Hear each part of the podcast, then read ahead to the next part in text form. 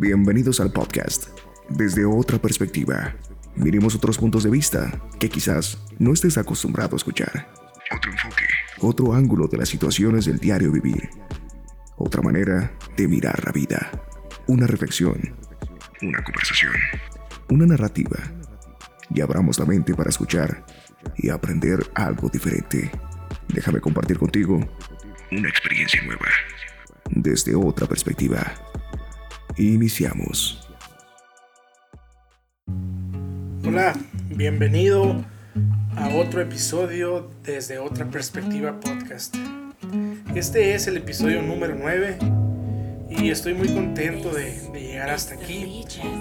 Acabamos de terminar la serie Identidad y sinceramente pues he pensado mucho en, la evolución de, este proyecto.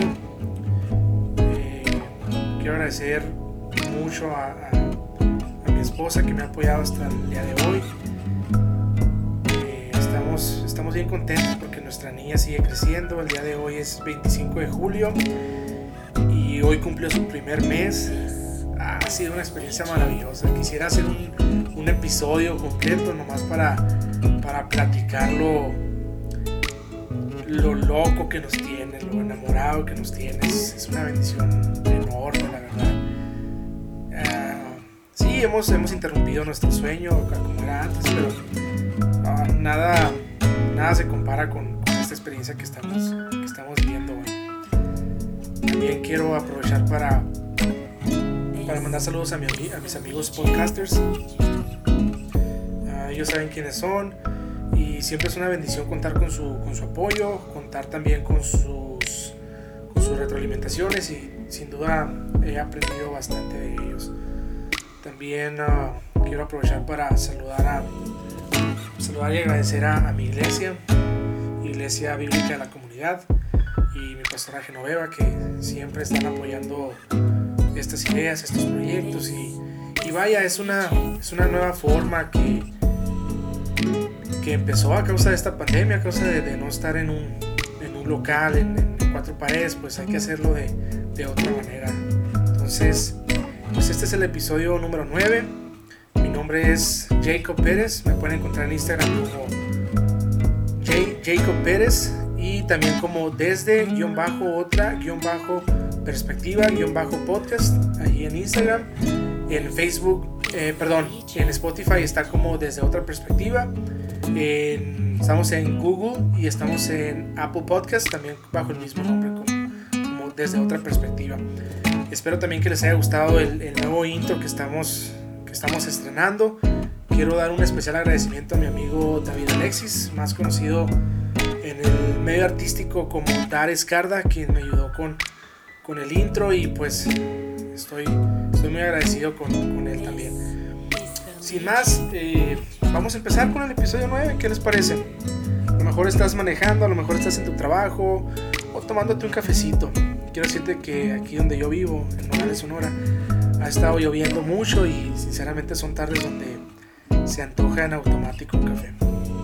Pues muy bien, comenzamos con el episodio número 9. ¿Qué piensas cuando escuchas la palabra traición? O cuando escuchas la palabra infidelidad? o la palabra mentira.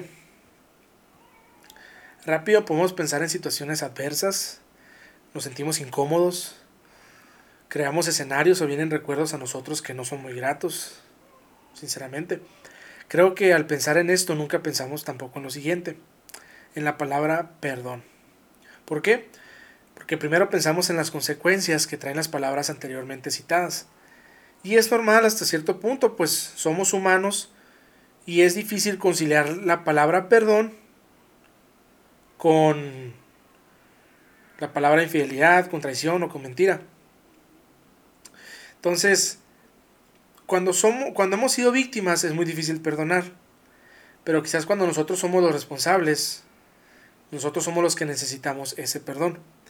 En ocasiones el, el juzgar los actos de una persona o de una situación con nuestros ojos fuera de la situación Parece ser muy fácil, pues no vivimos la situación en, esos zapatos. Pero cuando dejamos de ser espectadores y nos convertimos en actores, dentro de la misma situación, no quisiéramos ser juzgados de la misma manera. Al contrario, también buscamos un perdón o buscamos misericordia. Muchas veces, muchas veces se nos olvida lo mucho que Dios nos ha amado y que nos ha perdonado. Y nos sentimos superiores, nos sentimos merecedores de ese perdón y empezamos a juzgar a las demás personas por sus actos como si nosotros nunca lo hubiésemos hecho antes. Hay una historia en la Biblia que nos habla acerca de una infidelidad. Nos habla de un profeta al que le ordenaron casarse con una mujer que le iba a ser infiel y de antemano sabía él eso. A veces las situaciones de infidelidad no las conocemos hasta que ya sucedió, pero esta persona, este profeta, desde antes ya sabía lo que iba a suceder, imagínate eso. Creo que humanamente nosotros dijéramos, oye, pues si ya sea lo que voy, mejor no lo hago, ¿verdad? Entonces la historia de Oseas nos muestra cómo Dios nos ama a pesar de nuestras infidelidades hacia Él a pesar de no ser leales, a pesar de nosotros ir en busca de respuestas en otros lugares en lugar de buscar primero a Dios. En el libro de Itiel Arroyo, Amar es para valientes, encuentro yo esta historia y me gustaría hacerlo a manera de, de narrativa esta, en este episodio. Entonces dice Oseas 1, 2 y 3 y 3, 1 y 3. Aquí está el primer mensaje. El Señor le dijo a Oseas, ve y cásate con una prostituta y ten hijos con ella, esto ilustrará la forma en que mi pueblo me ha sido infiel, cometiendo abiertamente adulterio contra mí, al rendir homenaje a otros dioses. Así que Oseas se casó con Gomer, hija de Diblayin, la cual quedó embarazada y le dio un hijo. Entonces el Señor me habló por segunda vez y me dijo, Ve y busca a tu esposa de nuevo, y tráela de vuelta contigo, y ámala, aunque ella ame a otro hombre porque así como el Señor ama a los israelitas, aunque ellos han preferido rendir homenaje a otros dioses y participan de las comidas especiales que les ofrecen, así que la compré por 180 gramos de plata y 360 libros de cebada y le dije, serás mi esposa por mucho tiempo.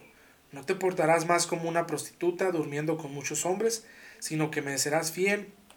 También yo te seré fiel.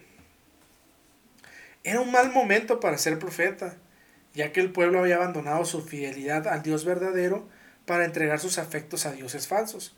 Y aunque Oseas había confrontado la infidelidad del pueblo con un discurso ardiente, no había palabras capaces de derretir esos corazones helados.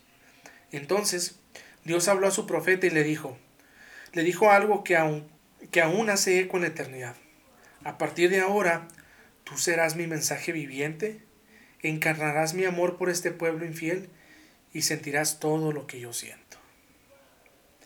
Dios le pide a Oseas que convierta su vida en una especie de representación viviente de, su relación con Israel.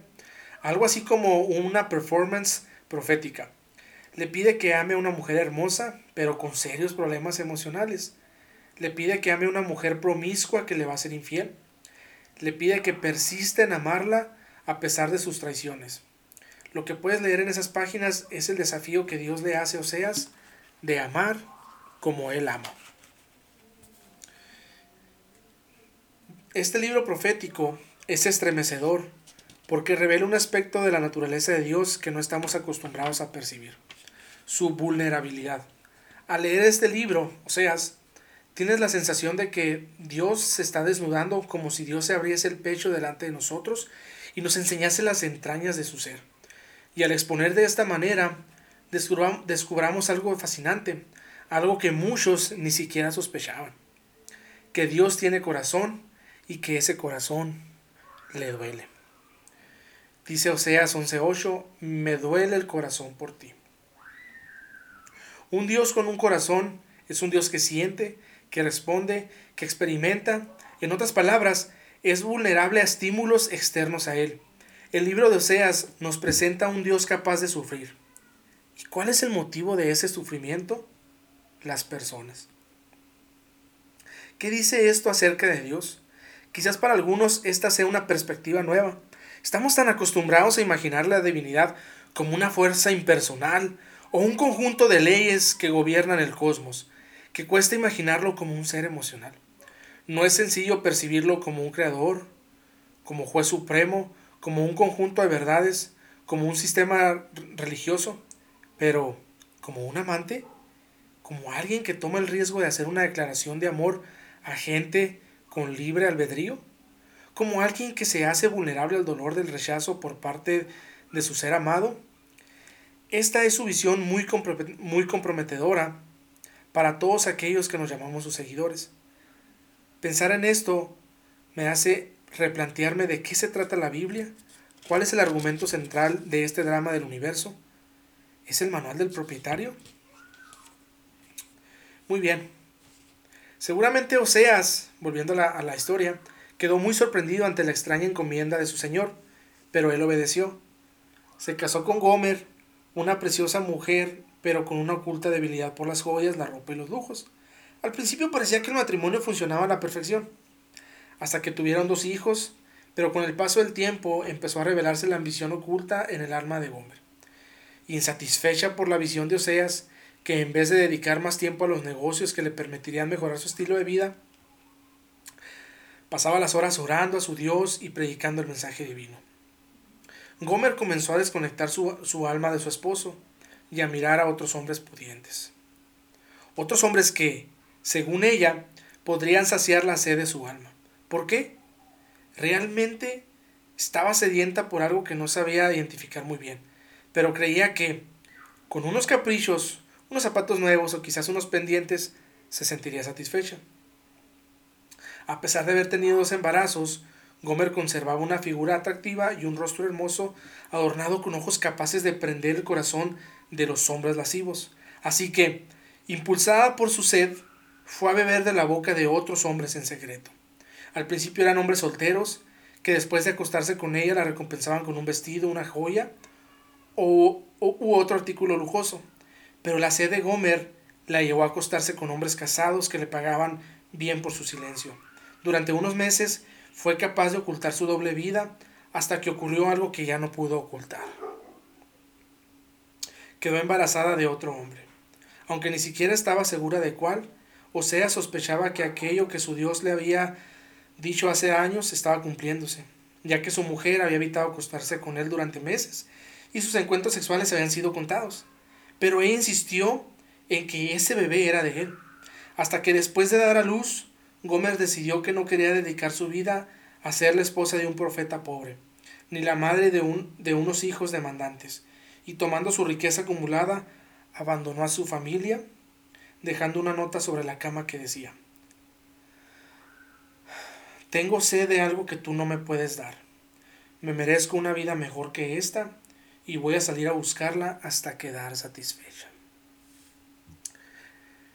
Llegados a este punto del, del relato, sería fácil ponernos sobre una plataforma de superioridad y juzgar a Gomer por su acción. Pero, pregunta, ¿somos mejores que ella? Creo que no. Al menos yo me he encontrado muchas veces bajo los mismos efectos de lo que vamos a llamar aquí como el síndrome de Gomer. Se trata de tener una sed profunda en tu alma por algo que te haga sentir completo, buscar ser satisfecho en los lugares equivocados. En otras palabras, intentar saciar tu sed con el agua equivocada. La mayoría nos decimos a nosotros mismos que la razón por la cual permanecemos constantemente insatisfechos es porque sencillamente aún no hemos sido capaces de dar un buen sorbo. De esta manera seguimos buscando desesperadamente más agua en otros lugares. Como Gomer, incluso podemos ver cosas importantes por un sorbo que nos prometa la satisfacción que nuestra alma sedienta anhela.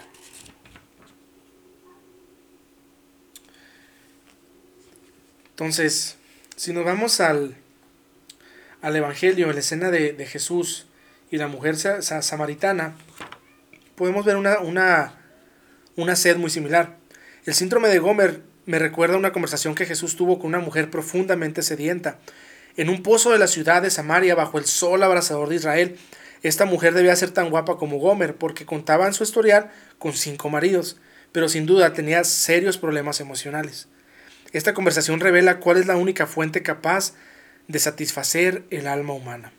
En eso llegó una mujer de Samaria a sacar agua. Jesús le dijo, dame un poco de agua.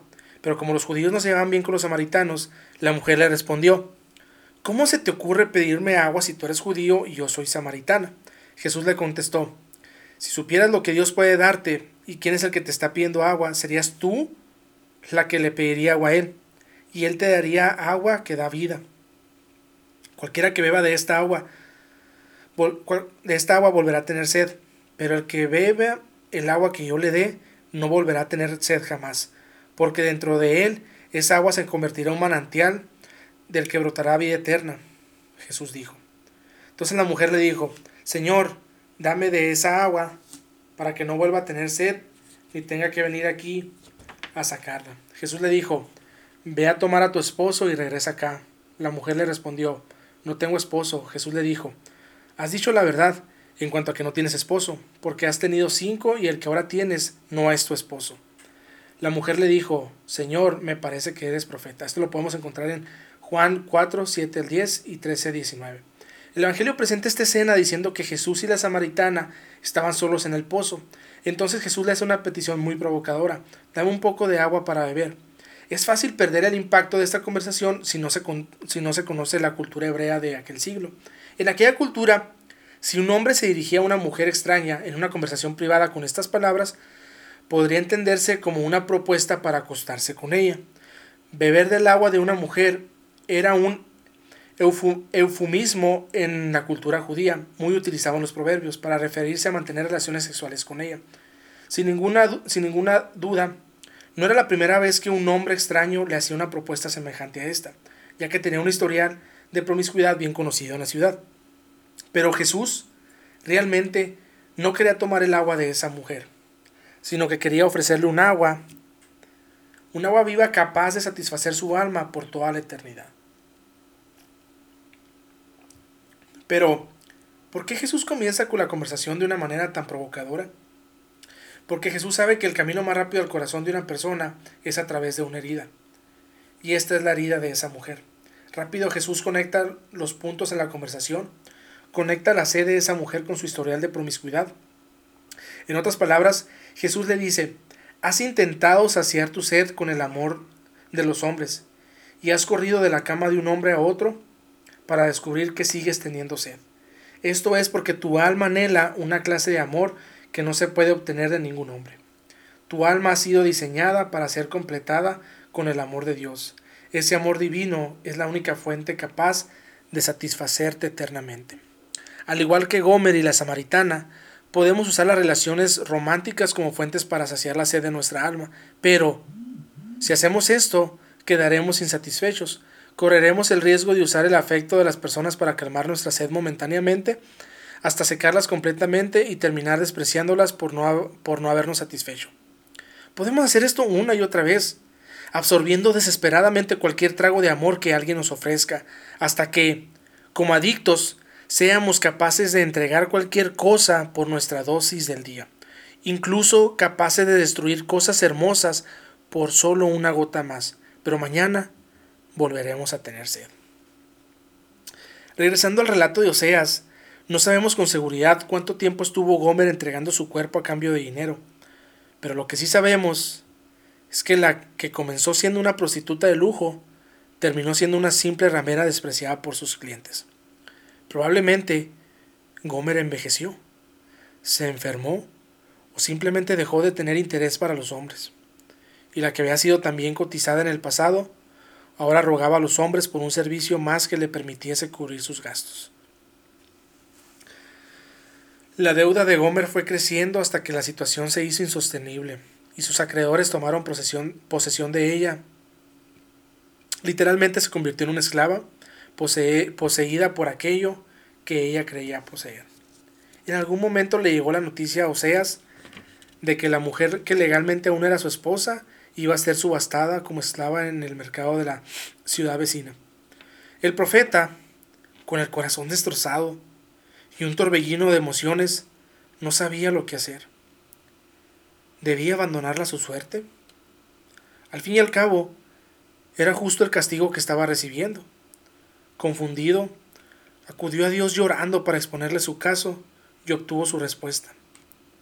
Oseas ¿Recuerdas que hace años te dije que serías un mensaje viviente? ¿Que encarnarías mi amor por este pueblo infiel y sentirías todo lo que yo siento. Ahora, ama a esta mujer, paga su deuda y tráela de vuelta a ti, para que Israel entienda qué significa el verdadero amor. No me atrevo a afirmar que obedecer a, la voz de Dios fue una decisión fácil. Pero lo que sí sé es que cuando alguien responde al desafío del amor, el Espíritu Divino le da poder para hacer lo que parece humanamente posible, y de eso no tengo ninguna duda. De manera que Oseas fue al mercado de los esclavos y se quedó mirando a Gomer desde lejos, mientras la traían y la colocaban en un banquillo. Allí estaba su esposa, a la que le habían quitado su ropa. Estaba totalmente desnuda ante la, ante la multitud. Esa miseria humana no era más que la sombra de aquella preciosa jovencita a la que besó por primera vez en su boda.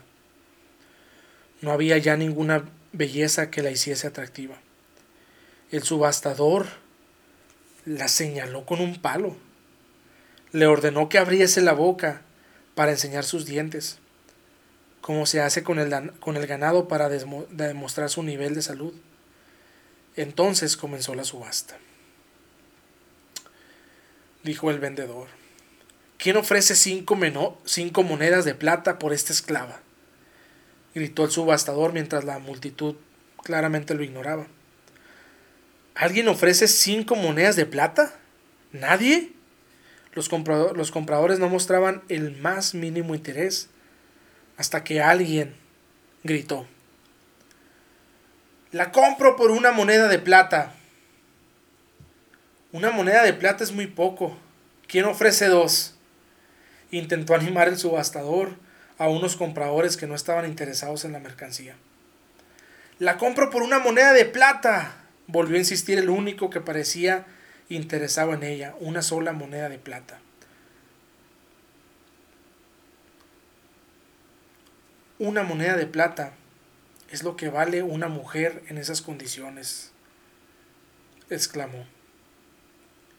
Una moneda de plata la una, comenzó a contar el subastador una moneda de plata de dos. Continuó hasta que de repente el amor verdadero rompió el silencio. Ofrezco quince monedas de plata, cinco canastas de cebada y una medida de vino, gritó Seas mientras todo el mundo enmudecía. Pero esa mujer no vale lo que estás ofreciendo por ella, exclamó el vendedor sorprendido. Estoy dando por ella todo lo que tengo, porque eso es lo que ella vale para mí, dijo el profeta Oseas. Y cubriendo su desnudez con una sábana, Oseas tomó a Gomer entre sus brazos y la cargó de vuelta a casa. Y mientras se alejaba de la multitud, gritó al pueblo, Oye Israel, pobre esclava de los ídolos a los que le has entregado tu corazón, así es como te ama tu Dios. el acto de Oseas ante esta situación es un acto de valentía. Como iniciábamos al principio, una traición, una infidelidad, una mentira, es muy difícil de perdonar. Pero cuando recordamos el amor de Dios, cuando recordamos que Dios entregó a su Hijo por muchos infieles, como tú, como yo, por muchos que decidimos dejar a Dios a un lado por ir a buscar otra, otra solución. Me impacta, me, me enternece el corazón. Y volviendo al relato, me puedo imaginar cómo Oseas tomó en sus brazos a la mujer que le fue infiel la cubrió, cubrió su vergüenza, la abrazó, dio todo lo que tenía por restaurarla. Eso mismo me puedo imaginar que me puedo imaginar de Dios con nosotros. Cuando él cuando él hizo lo mismo entregando a su hijo. Cuando Jesús va a ese madero, cuando Jesús extiende sus brazos para que nosotros lleguemos y seamos abrazados por ese sacrificio. En realidad la historia que encontramos en la Biblia es la de un ser que ama y sigue amando aun cuando no es correspondido. Cuando fijo mi mirada en Jesús clavado en esa cruz, el omnipotente metido dentro de la delicada piel humana, desnudo delante de todos, en lo único que puedo pensar es en que se trata de la declaración de amor más grandiosa que se ha hecho. Jesús es el corazón, es el corazón que Dios le ofrece al mundo. Un corazón que estrujamos en esa cruz, pero que persistió en amarnos y amarnos hasta la, hasta la muerte. Quiero dejarte esta, esta narrativa, esta reflexión. Quiero que pensemos y quiero recordarte que, que Dios te está buscando, que Dios te está esperando. Él está con los brazos abiertos. Él no le importa si le has fallado ya. Él quiere reconciliarse contigo. Te invito a que lo busques. Te invito a que, a que reconsideres una relación con Dios el mismo que entregó a su hijo en un madero, el que sufrió por nuestras infidelidades, y que aún así, como lo hizo Seas, no le importó todo lo que, lo, que, lo que hicimos, ni le ha importado lo que has hecho. Él quiere empezar de nuevo contigo. Qué bonita historia, la verdad.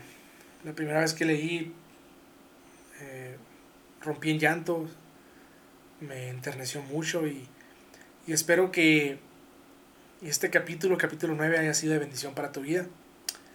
De esta manera concluimos. Y te recuerdo que nos encuentras en Instagram como desde desde guion bajo, otra guion bajo, perspectiva, guion bajo podcast, o como J. Jacob Pérez, ahí estamos en, en Instagram. Por favor, ayúdanos compartiendo esto en tus historias de Instagram, Ah, si lo puedes compartir en Facebook también. O bien, si lo quieres compartir también con, ah, con algún amigo, algún familiar.